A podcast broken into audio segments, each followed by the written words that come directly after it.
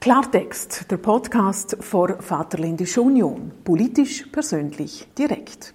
Herzlich willkommen zur ersten Ausgabe von dem Podcast im 2024, ein Neujahrs-Special, könnte man sagen. Und ich darf meine zwei Gäste begrüßen, den Parteipräsidenten Thomas Zwiefelhofer und den Schaunervorsteher Daniel Hilti. Hallo miteinander. Hallo Tanja. Daniel Hilti, du hast zuerst gesehen, da schon wieder was Neues, kann man nicht einfach sagen, er kann zum Interview. Ich würde sagen, man kann heute einfach einmal zum Interview.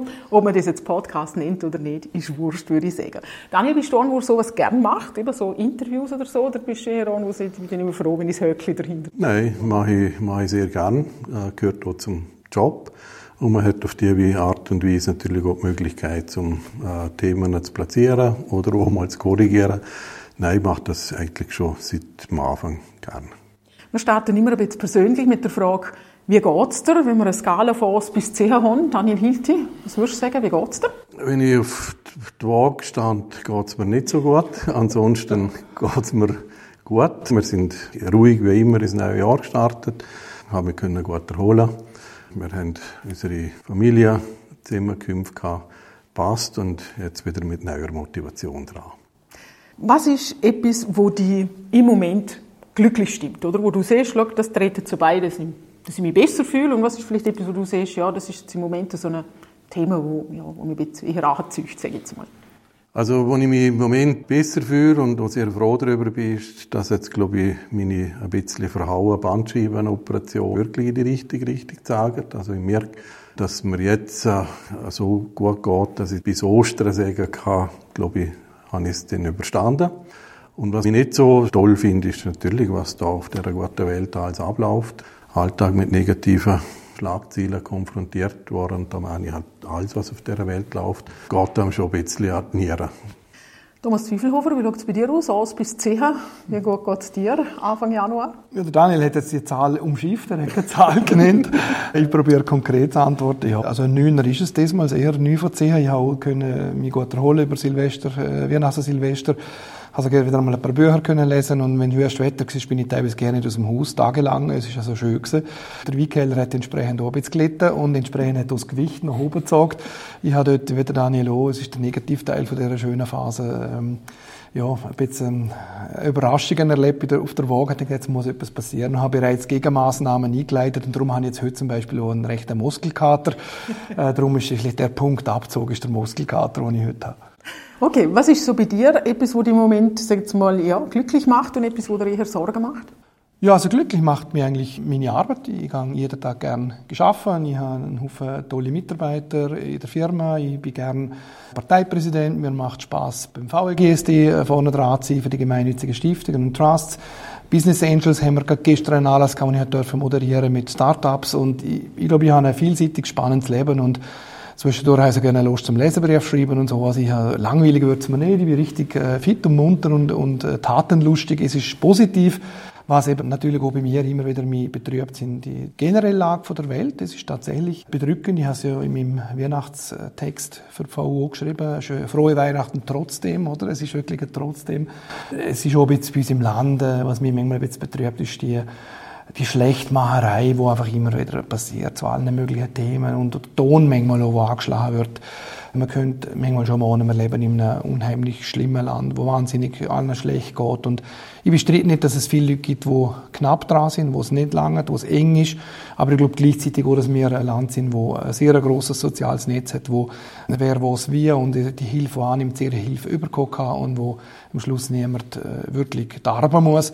Aber dass natürlich nicht nur alle zufrieden sind, das kann ich verstehen. Aber manchmal so der Ton in der, in der Debatte, der Ton in den, in den sozialen Medien, ja, ist jetzt manchmal, finde ich, ist früher ohne soziale Medien vielleicht ein bisschen angenehmer gewesen. Dann ist es im Leserbrief gestanden. Ja, den kann man überblättern. Aber die sozialen Medien kann man ja ausblenden. Theoretisch schon, stimmt. Daniel Hilti, wie machst du mit deiner Work-Life-Balance? Ist oder so ein neumodisches Zeug, gell? Nein, aber wie, wo holst du den Ausgleich? Was tust du, wenn du äh, mal Freizeit hast? Also meine Frau und ich gehen sehr regelmäßig und, und oft gelaufen. Ich finde dort meine Ruhe, meinen Abstand. ich würde jetzt dann wieder anfangen, ein bisschen beaufsichtigt mit, mit, mit Sport treiben. Dann freuen wir uns immer wieder auf die Skiwoche, wo wir, wo wir jetzt in die nächste Zeit haben. Aber ähm, ich bin jetzt jemand, der sehr gerne, egal wo, eben aufwärts gelaufen geht und dort finde ich meine Ruhe. Ich glaube, Thomas, gefühlt beim ersten Schneeflöckchen habe ich dich im Facebook schon irgendwo auf der Ski gesehen. Du bist schon irgendwo gerne auf der Ski stehen. Ich gehe gerne Skifahren, ja. Der Winter, letztes Jahr am 2. Dezember, hat es ja so viel Neuschnee gegeben und hat die Sonne geschonen am Tag danach und dort hat das Herz gejubelt. Dort habe ich es nur ausgehalten habe auf die Ski müssen, schon am 2. Dezember. Es ist, glaube ich, so früh wie schon lange um. Aber auch sonst gehe ich gerne in die Natur. Wir haben ja einen tollen Hund auch und äh, ich da gerne fotografieren. Und Natur gibt mir schon viel. Also das Aussehen, das Gelaufen gehen. Nur ich gehe eben dann meistens bewaffnet gelaufen mit der Fotokamera, weil ich dann eben auch Fan bin für Naturfotografie. Und äh, der Hund ist dann manchmal ein bisschen ungeduldig, weil ich auch wieder stehen bleibe und, und ein Foto machen will. Und er züchtet immer und dann manchmal bitte um Verständnis, wenn man Foto jetzt verwackelt sind. Es ist, weil unten dran der Hund oder Leine züchtet und ich oben am Fotografieren bin. Also dann haben wir so, der perfekte Tag ist auf der Piste und dann gehst du noch ein bisschen gelaufen mit dem Hund, dann haben wir ein paar Fotos von dir und am Abend kommt dann das Teleskop. Genau, ich bin ein Abendmensch eigentlich eher. Und was mir auch immer Ruhe gibt, oder viele lokale Probleme wieder relativiert, ist, wenn man so den Blick aufs große Ganze hat und so äh, in einer klaren Nacht Galaxien fotografieren oder irgendwelche planetarische Nebel, wo aktuell, wo Sterne entstehen neu und neues Leben entsteht und so das Ganze, der große Zusammenhang, es, es erdet mich auch immer wieder sehr und beim Ablauf vorher hast du den Abregie noch vergessen. Also nach dem Skifahren gehe ich nicht direkt gelaufen, sondern meistens lange zu einer für einen Dann gehen wir noch nur gelaufen. Eher nicht. Daniel, bist du so eine nachtaktive Eule oder doch eher der Morgenmensch? Ja, es kommt ein bisschen auf die Situation drauf an. Hey, ganz ur ursächlich bin ich ein Morgenmensch. Ich bin morgen sehr früh im Büro. Aus dem einfachen Grund, weil man dann äh, das, was man den Tag dort nicht herbringt, weil man einen Haufen Sitzungen hat und so eingespannt ist, dann ich am liebsten am Morgen, ich bin dort am produktivsten. Aber ich bin selbstverständlich auch öfters ein Nachtmensch, aber dann ist es meistens mit irgendeiner Veranstaltung verbunden. Und dort ist, glaube ich, auch nicht ein Wahnsinnsgeheimnis, dass ich dort meistens nicht der Erste bin, der heimgeht. Also ich, ich genieße es natürlich auch unter Leuten sein. Ganz grosse Teil von den Veranstaltungen, wo ich auch gehen darf, sind ja tolle Veranstaltungen. Und bei jeder Veranstaltung lernt man wieder neue Leute kennen oder neue Themen. Und das geht halt eben nicht einmal länger als gedacht. Jetzt hast du aber gesehen, am Morgen macht man das, was man am Tag nicht herbringt. Dann ist der Tag mit dem Daily Business, dann sind am Abend Veranstaltungen. Also der Tag ist ja dann schon auch sehr lang und dann kommen wir langsam schon auch so ein bisschen auf die aktuelle Thematik.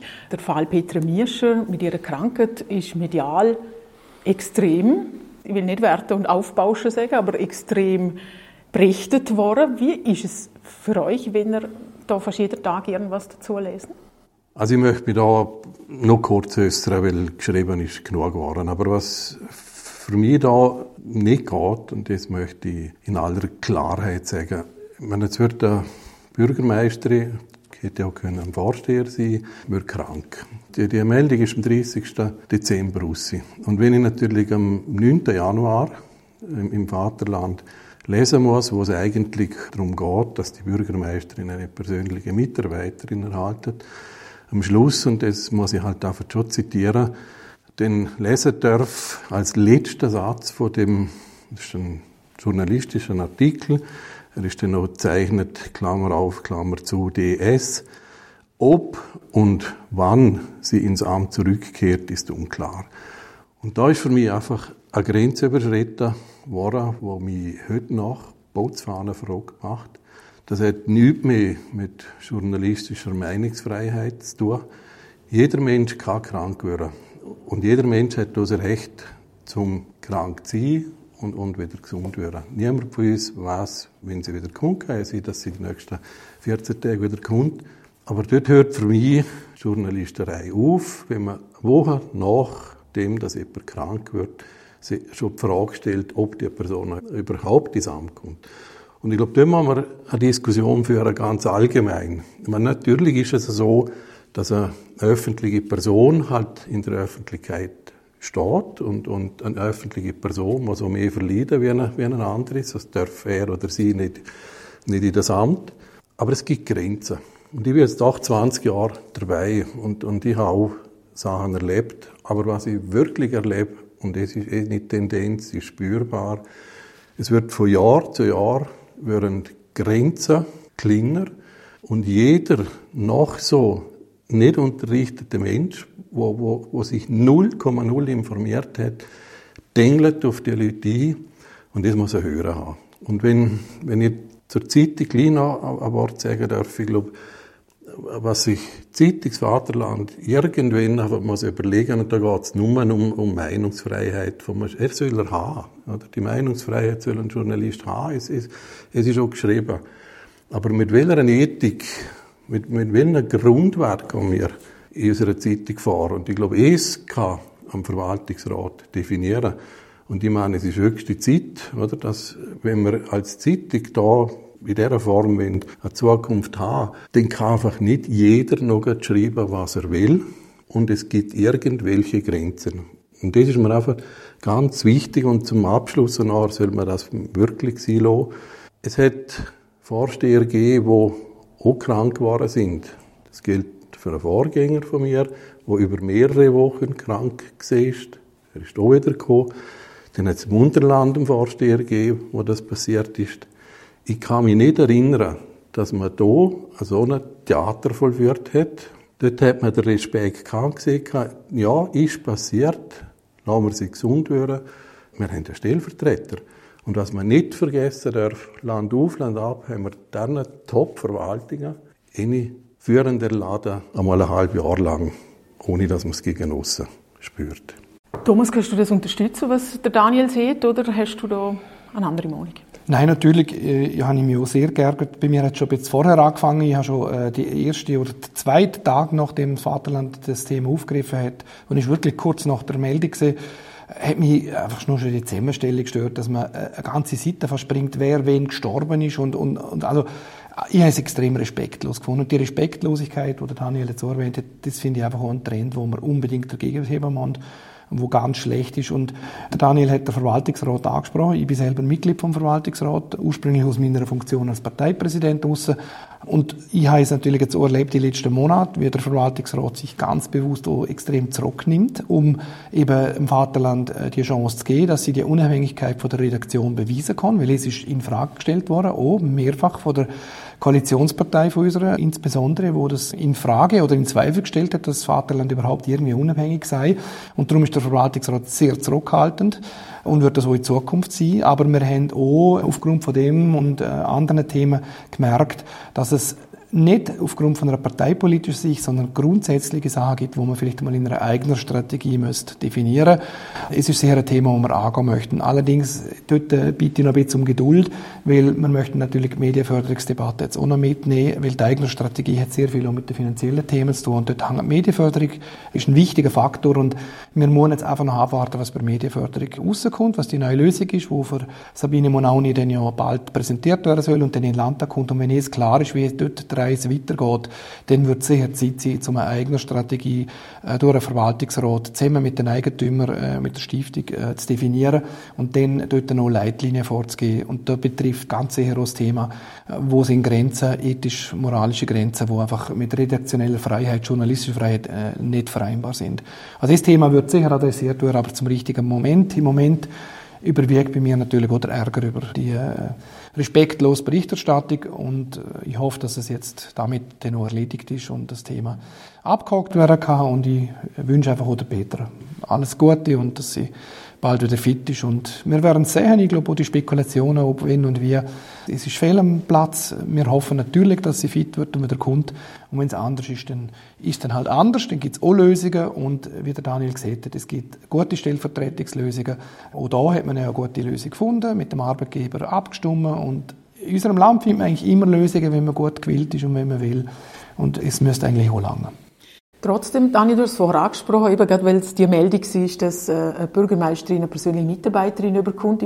Es ist ja bei uns im Liechtenstein so, dass eigentlich alle Vorsteher plus Bürgermeister außer Blanke ist eine 100% Stelle, oder? Und ich, ich glaube, es ist ja schon noch ein Unterschied zwischen Jean und Schellenberg oder zwischen Verdotz und Ruggell. Also, wie ist denn die Arbeitsbelastung für, für eben so grosse Gemeinden? Gut, du hast also, natürlich 20 Jahre auf dem Buckel, das ist natürlich auch noch ein Unterschied vielleicht. Ja, natürlich. Ich habe nicht 20 Jahre auf dem Buckel, aber es ist nicht weniger geworden. Ich, ich mache vielleicht einige Sachen routinierter, aber es kommt immer wieder neu dazu. Also, meine, die Arbeitsbelastung ist enorm.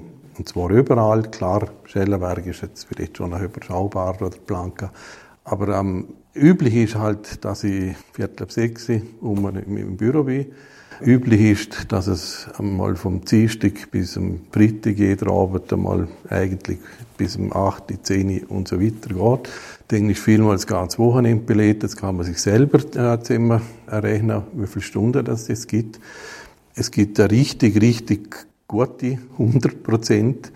Aber ich will mir da nicht vorheben. Aber die Belastung ist enorm. Und dann gibt es eine Unterscheidung. Dann gibt es die, die eigentliche Belastung von der Arbeit. Und dann gibt es auch, und das ist auch Belastung, die Öffentlichkeit. Und dann gibt es Öffentlichkeitsarbeit, die unterhaltsam sein kann, aber man muss es halt auch machen. Und dann gibt es halt Öffentlichkeitsarbeit, die man nicht so gerne hat. Und dann ist dann die, an die Nieren gehen und auch belastend sind. Und da muss jeder irgendwo damit zurechtkommen. Aber Belastung ist zeitlich wie auch generell enorm. Wenn ich dort reinhängen darf, oder, ist mir schon wichtig, gerade als Parteipräsident, der dann ja immer wieder auch die Aufgabe hat, äh, zusammen mit den Ortsgruppen und mit der Landespartei Kandidaten zu finden für so Funktionen, dass es eben, und das ist das Stichwort, äh, dass jetzt da eine persönliche Mitarbeiterin äh, wieder eingestellt wird, was früher schon mal gegeben hat, übrigens, wo jetzt, äh, ich weiß nicht wieso, dass man das einmal eine Zeit wieder Nummer hat. Ich glaube, wir müssen einfach auch dort aufpassen, wenn wir immer über Verwaltung, sei es Landesverwaltung oder Gemeindeverwaltung, äh, schimpfen und sagen, die haben zu viel Personal, zu viel, zu viel Mitarbeiter, da gibt man zu viel Geld aus, das sind Steuergelder, die verschwendet werden, äh, möchte ich einfach zur Vorsicht mahnen. Ich finde, genau wie die Privatwirtschaft hat auch in der öffentlichen Verwaltung eine Führungskraft, ein Vorsteher, ein Bürgermeister oder ein Regierungsmitglied hat das Recht darauf, dass er noch eine Freizeit hat, dass er am Wochenende auch mal Zeit zur Erholung hat und, und dass man einfach die Work-Life-Balance, du hast das Wort ja braucht, dass die auch für so Funktionen möglich ist und dass dann eben so Situationen auch personell halt angepasst wird, dass man Verstärkung sucht, dass man Mitarbeiter engagiert, die um da zur Hand gehen, damit eben die Belastung in einem vertretbaren Rahmen ist. Sonst wird es irgendwann wahnsinnig schwierig werden, für so Ämter wie Vorsteher, Bürgermeister, Regierungsmitglieder oder auch andere Führungskräfte in der Verwaltung geeignete Leute zu finden. Weil man verdient nicht unbedingt viel mehr als eine Privatwirtschaft, eher tendenziell fast ein bisschen weniger für die Verantwortung, die man hat zumindest.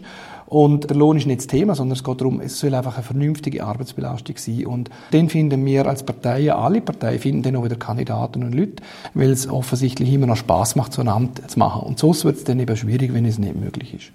Es ist nur so, dass halt da viele Aufgaben nicht delegierbar ich sind. Ich kann sagen, weil am Abend kannst du den halt nicht, dem will man halt den Vorsteher sehen, oder? Und, ja. und nicht irgendjemand wahrscheinlich, gell? Ich habe das als Regierungsmitglied erleben dürfen. Man kann sich jetzt nicht delegieren, aber man kann sich gut organisieren. Es ist ein organisatorisches Thema, Delegation, Organisation. Und da kann man noch lernen. Da hat Daniel sicher viel mehr Erfahrung als, als vielleicht jemand, der jetzt frisch im Amt ist.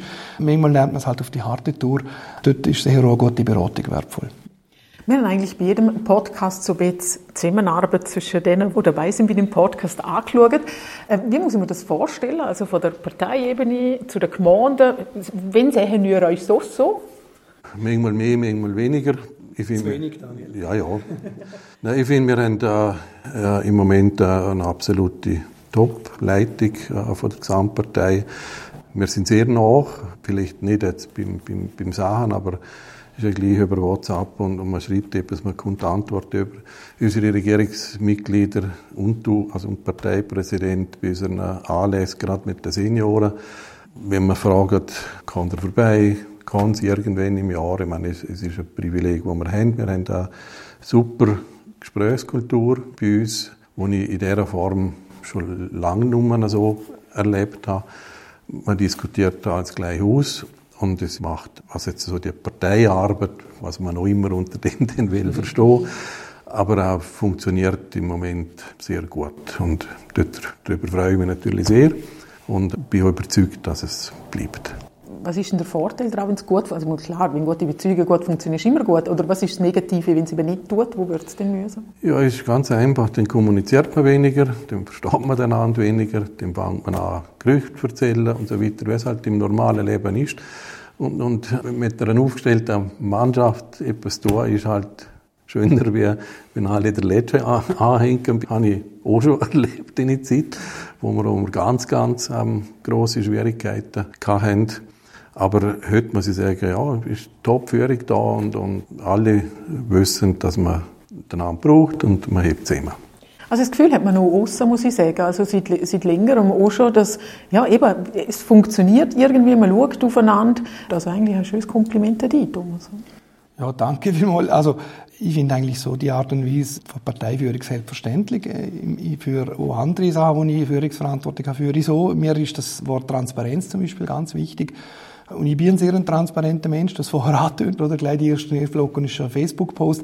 Es ist meine Art, ich bin ein offener, kommunikativer Mensch und es hat manchmal auch Nachteile, dass ich manchmal vielleicht Sachen sage, wo ich im Nachdenke, ja, ist das ja nicht müssen unbedingt auch noch sagen, aber ich bin einfach sehr transparent und ich, ich finde, es hat grundsätzlich eher Vorteil, wenn man offen ist und miteinander offen kommuniziert, weil dann eben viele Missverständnisse nicht entstehen. Und wenn es Fragen gibt oder Missverständnisse, dann kann man sie sehr schnell ausräumen. Und was sicher auch ganz wichtig ist, und das habe ich damals der Schweizer Armee, wo ich auch durfte, bis zum Offizier Ausbildung machen, das ist ein ganz wichtiger Grundsatz, man muss Menschen mögen. So solltest du nicht Offizier werden oder Führungsverantwortung übernehmen. Wenn du Menschen nicht magst, bist du am falschen Ort. Und ja, ich habe gerne Menschen, ich bin gerne um Leute um mich, wie der Daniel auch, und ich glaube, wenn man gerne mit Menschen zusammen schafft, macht politische Arbeit, egal in welcher Partei, es sollte eigentlich Spaß machen. Und wenn es Spaß macht, macht man es in der Regel ja eigentlich auch gut. Wie siehst du die Zusammenarbeit mit der Gemeinde? Es hat sich doch recht viel tun bei den letzten Wahlen vor einem Jahr. Ähm, es hat viele neue gegeben. Äh, wie zufrieden bist du mit der Zusammenarbeit mit der Gemeinde?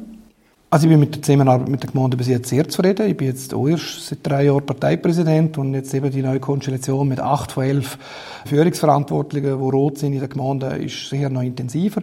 Ich habe aber, wenn ich dann halt eben so wie Daniel kann das bestätigen, habe ich noch gleich Erwartungen formuliert äh, in, in, meiner Verantwortung als Parteipräsident. Ich habe gesagt, äh, für mich als Partei ist klar, dass das so eine Verantwortung bedeutet, die große äh, Mehrheit an Gemeindevorsteher und dass wir durch so viel bewegen können. Und äh, das habe ich unseren lieben Vorsteherinnen, Vorsteher und Bürgermeisterinnen gesehen. Oder ich erwarte natürlich, dass man dieses auch nutzt, um bestimmte Sachen vorwärts zu bringen und und, und Lösungen finden. Von dem her ist mir auch klar, dass wenn man acht von elf Vorsteher stellt, dass dann die Chance viel größer ist, dass irgendwo schnell einmal ein Problem auf der VU-Seite landet. Weil wenn es irgendwo brennt in einer Gemeinde, ist der Vorsteher der Erste, der Verantwortung trägt. Und das haben wir jetzt ja gerade erlebt ähm, im Schellenberg, oder, wo der Dietmar Lampert jetzt angefangen hat und ein erstes grösseres Geschäft im Gemeinderat behandelt hat, wo dann einstimmig durchgegangen ist. Und jetzt wird schon das Referendum ergriffen. Es ist halt dann die andere Seite von der Medaille, dass man Verantwortung hat, dass man dann auch Verantwortung hat für Problemlösung und für Diskussionen und äh, mit dem müssen wir müssen umgehen und es, ja, es muss man einfach annehmen und positiv äh, damit umgehen. Andererseits, wenn man so eine große Mehrheit ist und, und vielleicht etwas auch im Land bewegen will, ist, ist wahrscheinlich dann auch einfacher, wenn, wenn man auf dem gleichen Strick zücht, die Mehrheit zumindest. Wie funktioniert denn das, Daniel? Haben wir das Gefühl, wenn wir Vorsteher aus der Gemeinde etwas ins Land bringen, da werden wir gehört oder schon nicht so, wie man es gerne hätte vielleicht? Also wir sind ja eine Zimmerstellung in der Vorsteherkonferenz, die es ja nicht gibt. Also das hören wir ja immer wieder vom Landtag. Und ich glaube, dort hat man viele Sachen nicht interpretieren. Es ist jetzt ja so gegangen, jetzt, jetzt, jetzt mittlerweile hat, hat, jeder wieder seinen Platz gefunden, egal äh, welche Farbe und woher er das erkundet.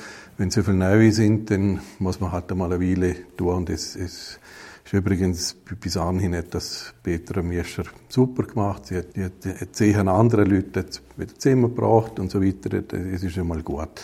Eigentlich so parteipolitische Geschichten gibt's gerne nicht in dieser Runde, weil jeder einfach die eigenen Gemeinsinteressen vertritt. Oder? Und wir können zwar irgendeinen Beschluss fassen, wir hätten es gerne so. Natürlich werden wir gehört, auch wenn wir niemand sind. Aber letztlich muss ja die Gemeinderat sagen, gerade dann, wenn es um Gesetzer geht oder um Geld geht und so weiter. Nur wenn der Vorsteher oder der Bürgermeister oder die Vorsteherin stark genug ist, dann kann er die Position vertreten und dann sieht vielleicht der Gemeinderat, ja, aber es ist auch schon anders passiert. Aber es ist wichtig, dass wir zusammenkommen, allen Monat. Wir, wir haben immer einen Haufen Traktanten. Ganz wichtig ist dort auch immer nach der Sitzung, weil man dort einfach wirklich so Sachen als immer auch geschäftlich gerade noch zu erledigen bringt und, und manchmal, wo man den anderen halt doch falsch verstanden hat oder aha und so. Und von dem her ist es ganz wichtig für uns elf und wenn wir trotzdem, auch wenn wir kein Gremium sind, gehört sind, dann muss ich sagen, dann haben wir auch richtig gemacht. Also, wir kennen, ja, ja, wir kennen alle den Daniel Hilte, und er, glaube ich, schon darum so, so lange Vorsteher von Schau, weil er eben so eine Bescheidenheit am Tag legt. Und da hat er jetzt von mir aus gesagt, ein bisschen untertrieben natürlich. Ich nehme die Vorsteherkonferenz auch als zurückhaltend vor, aber natürlich hat die geballte Zusammenkunft von elf Gemeindsoberhäupter, wo sich zu landespolitischen, finanzpolitischen oder anderen Themen wo ab und zu mal äußern, wo eine Meldung kommt, Vorsteherkonferenz empfiehlt dies oder das, hat ein Gewicht. Und von ihm her sie es nicht unterschätzen. Und darum, das, was ich vorher erwähnt habe, ich fände es schön, wenn man jetzt in dieser Legislatur vielleicht einen Schritt vorwärts kommt, dass man zumindest, es muss keine detaillierte Beschreibung sein, dass man irgendwo eine rechtliche Grundlage schafft oder zumindest feststellt, dass es das Gremium gibt. Dass man das irgendwo im Gemeindegesetz oder irgendwo festhält, ohne dass man auch einschränkt oder irgendwelche Vorgaben macht.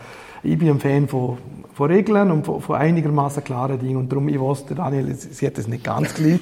er holt schon Luft. Darum sage ich ja, wir haben eine gute Diskussionskultur. Und Nein, ich tue ja nur zitieren, was der Landtag ja immer, immer wieder sieht. Und, und nachdem es das höchste Gremium ist. Ja, stimmt. Nein, ich fände es völlig falsch, so etwas auf gesetzliche Ebene bringen, weil wir sind wirklich eine Austauschgruppe. Wir dürfen, und alle Jahre mehr, wir wollen da weniger Verwaltung, wir wollen weniger Leute beschäftigen. Jedes Gesetz gibt am Schluss mehr Arbeit. Und wenn wir uns jetzt nach daran herwagen täten für etwas, was so gut läuft, wo gegenüber den eigenen Gemeinderäten, und dort ist Gesetz genug äh, verpflichtet ist, dann langt das vorig. Aber Nachdem ich noch drei Jahre bin, würde mir das Thema sowieso nummer. Aber ich fände es nicht richtig. Ja, wir haben das schon ein paar Mal diskutiert. Und mir geht es auch nicht um ein Gesetz. Oder mir ging es so darum, dass man in einem bestehenden Gesetz irgendwo festhalten, dass es das gibt. So wie die Konferenz der Kantonsregierungen ist auch so ein Gremium, wo es 100 Jahre in der Schweiz geht und irgendwann halt auch ein Gewicht bekommt, wo die Leute sagen, ja, das gibt's eigentlich nicht, aber es gibt's eben gleich. Aber ein eigenes Gesetz für das machen bin ich voll bei dir. Es wäre völlig mit Kanonen auf Spatzen geschossen. Das ist ja auch nicht. Aber ich glaube, die Diskussion, die Diskussion. Ich sehe dort äh, eine einstimmige Mehrheit, wo, wo sagen wird, das machen wir nicht. Es ist okay, ich habe dort nichts zu sagen, aber ich darf Vorschläge machen, das darf ich. Was ich ansprechen will, die Kompetenzen von, von der Gemeinde, vom Land, also das hat sich ja die letzten paar Jahre schon ein bisschen verändert und, und, und ist eher von der Gemeinde weg in Richtung Land. Wie, wie siehst du das, Daniel, wo ja doch seit 20 Jahren dabei bist, findest du, ist das im Moment so, wie das geregelt ist, okay? Ist das noch zu wenig? Ist das zu viel? Wie muss man das uns da vorstellen? Also wir haben ja einiges geregelt und das haben wir ja im Einvernehmen geregelt. Und, und das ist gut und, und ist abgeschlossen. Kannst du ein paar Beispiele nennen, damit wir ungefähr ein bisschen... Ja, mein Gott, wo gehören die Röfen hin beispielsweise als, als ein Thema? Wer ist für eine Reihe, wer ist für Gewässer? Und da gibt es 50 Themen, 60 Themen, mhm. größere, kleinere, hat es da gegeben, wo, wo, wo man gelöst hat. Und eigentlich hat man da immer ein bisschen die Idee gehabt, wer zahlt, befiehlt. Oder? Weil es ist ja nicht so lustig, nichts zu sagen haben, aber immer zahlen dürfen. Okay. Auf B-Seite, nicht übrigens. Und das haben wir sehr gut geschafft. Und eigentlich sind zwei grosse Themenblöcke offen geblieben. Und das ist eigentlich das Alter und Schule und so ein bisschen die ganze Sozialhilfsgesetzgebung und wie wir, wie wir dort das aufteilen. Da haben wir schon verschiedentlich in den letzten Jahren wieder darauf aufmerksam gemacht, dass man das regeln sollte. Und ich glaube, da müsste man jetzt einfach noch einmal einen Anlauf nehmen. Was ein bisschen ist, dass man anfängt, wieder die, die, die gelösten Themen zu verbessern, indem man irgendwelche Gesetze oder ist ja gleich was macht, wo dann gleich wieder irgendwie Gemeinden reingezogen werden, ohne dass sie irgendetwas mitreden haben können. Das ist ein bisschen unschön. Dort sollte man einfach Sorge haben, dass wir nicht wieder gleich weit sind, wie dort, wo wir am Anfang sind. Und es ist ja nicht gut gewesen, sonst hätten wir es nicht, nicht geändert. Auch schon ein spezifisches Thema möchte ich doch noch, noch kurz ansprechen, weil du gerade das Stichwort gegeben hast von diesen Röfen. Das ist ja im Moment schon eine sehr spezielle Situation, oder? Ja, sehr spezielle, eine gefährliche auch. Das habe ich jetzt auch noch nie erlebt. Also aufgrund von diesen Schlagwettern und Regen und Röfen, die schon angekommen sind, sind bei uns alle Röfen komplett voll, auch von dort das Mühleholzröfe. Wenn heute, aber Gott sei Dank sind wir jetzt ja im Winter, würde es kaum passieren. Wenn so etwas passiert wie im Sommer, dann würden wir mit allergrößter Wahrscheinlichkeit ein Riesenproblem haben. Weil volle Schlammsammler kann nichts mehr aufnehmen. Also das nächste Wetter wird, wird uns im Dorf unten begrüßen. Und jetzt sind wir Massnahmen, wo der Gemeinderat jetzt noch beschließen wird, dann werden wir die Schlammsammler leeren. Und zwar innerhalb der nächsten zwei, drei Monate. Das sind riesige Mengen von Ware, die man da rausnehmen muss. In Deponie schwierig, weil man sie dort wieder zuerst deponieren muss, dass man sie dann überhaupt irgendwann einmal einarbeiten kann, weil Schlamm kann ich nicht irgendwelche Dämme bauen.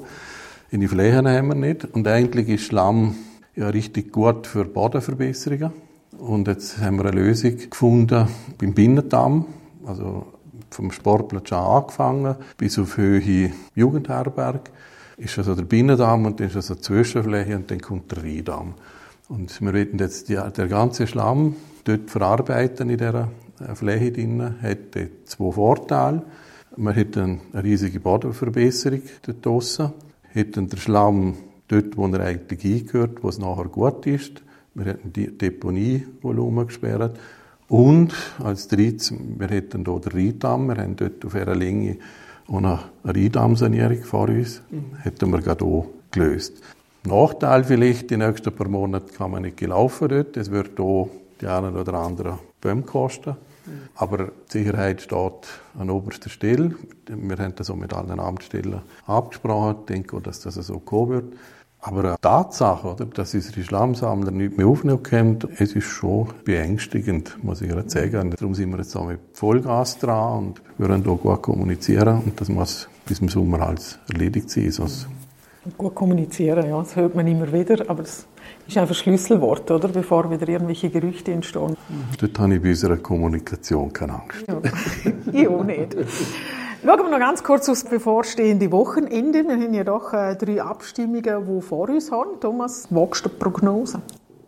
Nein, Prognose wage ich nicht, weil es äh, immer heikel finde ich vor der Abstimmung.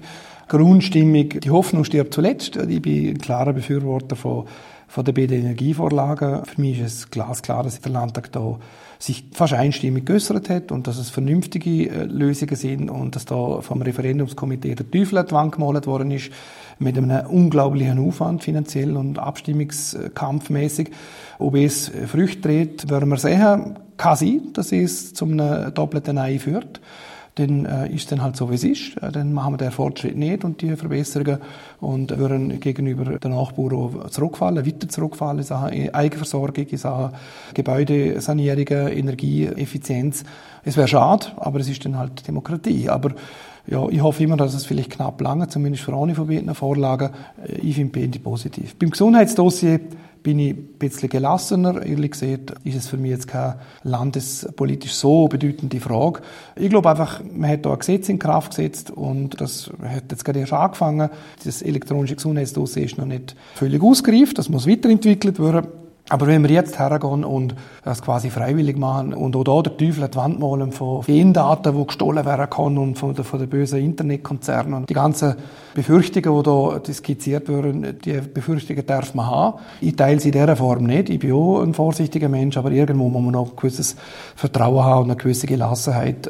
Darum, äh, für mich ist das Abstimmungsergebnis nicht so zentral. Wenn es durchgeht, dann könnte man dann wahrscheinlich das elektronische Gesundheitsdossier einfach auch abschaffen, weil so wie es dann nachher ist mit einer freiwilligen Mitgliedschaft, dann hat es keine Zukunft. Also ich bin dort eher gelassen. Ich hoffe, dass äh, beim elektronischen Gesundheitsdossier die Bevölkerung standhaft bleibt und dass man das so lässt, wie es jetzt einmal aufgesetzt ist und vielleicht irgendwann noch einen positiven Effekt hat auf Gesundheitskosten, was natürlich uns allen noch äh, entgegenkommt, weil es hat unsere Mitgliederumfrage auch wieder gezogen, das Thema Gesundheitskosten ist auch so das zentrale Thema, was die Bevölkerung beschäftigt. Daniel, das elektronische Gesundheitsdossier geht an den Gemeinden vorbei. Ich nehme an, dort haben wir nicht wirklich irgendwas zu tun. Aber jetzt bei diesen zwei Energievorlagen, dort es auch irgendwie tangieren oder dort hätte es irgendwelche Auswirkungen auf die Gemeinden? Ja, ich denke einfach bei den Subventionen.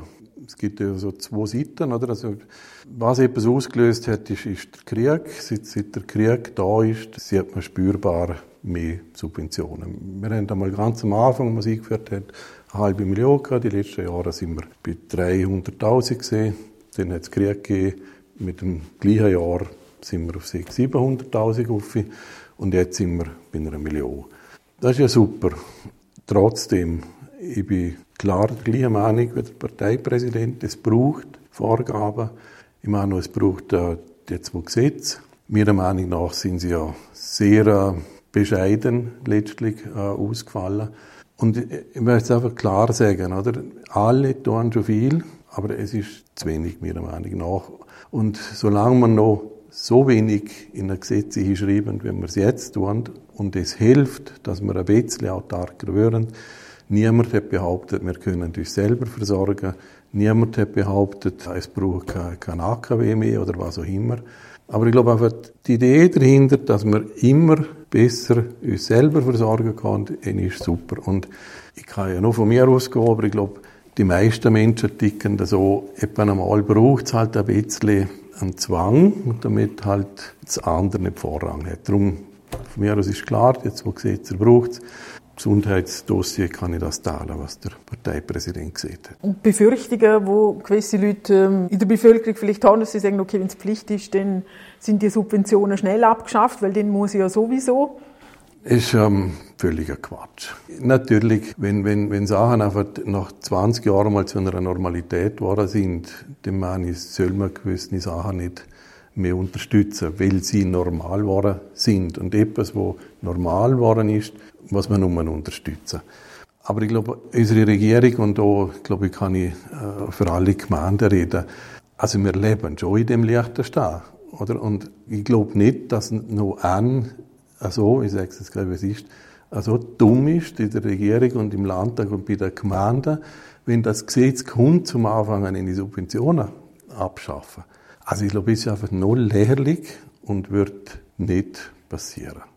Wir sind gespannt, wie die Bevölkerung abstimmen wird dieses Wochenende und werden uns dann im nächsten Podcast, mit wem auch immer den Gäste sein werden, äh, sehr gerne wahrscheinlich darüber dann noch unterhalten. Werfen wir am Schluss noch einen Blick nach vorne. Ein neues Jahr hat gestartet. Äh, ist ja immer so ein die Phase, wo man wieder ein bisschen vorher schaut und sich ein paar Ziele setzt. Thomas Zweifelhofer, ich möchte bei dir anfangen. So 2024 kann man einen Schwerpunkt nennen für dich, für die Partei, für die VU? Es ist äh sehr einfache Frage, ist fast die einfachste, die wir seit langem gestellt hast, Tanja. 2024 ist sehr geprägt vom, äh, von der Vorbereitung auf die Landtagswahlen 2025. Wir müssen bis Ende 2024 müssen wir unsere Kandidaten parat haben, Landtag, eventuell Regierung. Dort müssen wir jetzt starten dort müssen wir uns jetzt äh, natürlich intensiver damit beschäftigen. Es wird die Partei sicher dieses Jahr äh, deutlich prägen. Ein Wahlkampf ist immer eine, eine intensive Phase, macht viel Spaß, man lernt wieder viele neue Leute kennen braucht auch Energie und Kraft und darum, da schließt sich der Kreis zu der Eingangsfrage, die wir heute gestellt haben, oder? Da braucht dann auch wieder Zeit, wo man sich ein bisschen entspannen kann und Kräfte sammeln kann, aber dieses Jahr wird sicher ein sehr intensives Jahr für die Partei. Für dich, Daniel Hilti, was hättest du auch noch vor dieses Jahr? Ja, wir haben noch sehr viel vor, aber eine Aufzählung der zu weit führen. Wir haben einen Haufen Themen, die wir fertig machen wollen. Wir haben einen Haufen, Haufen Ideen. Es gibt nicht wahnsinnig große Projekte, aber es gibt noch viel, wo den Leuten Spaß machen wird.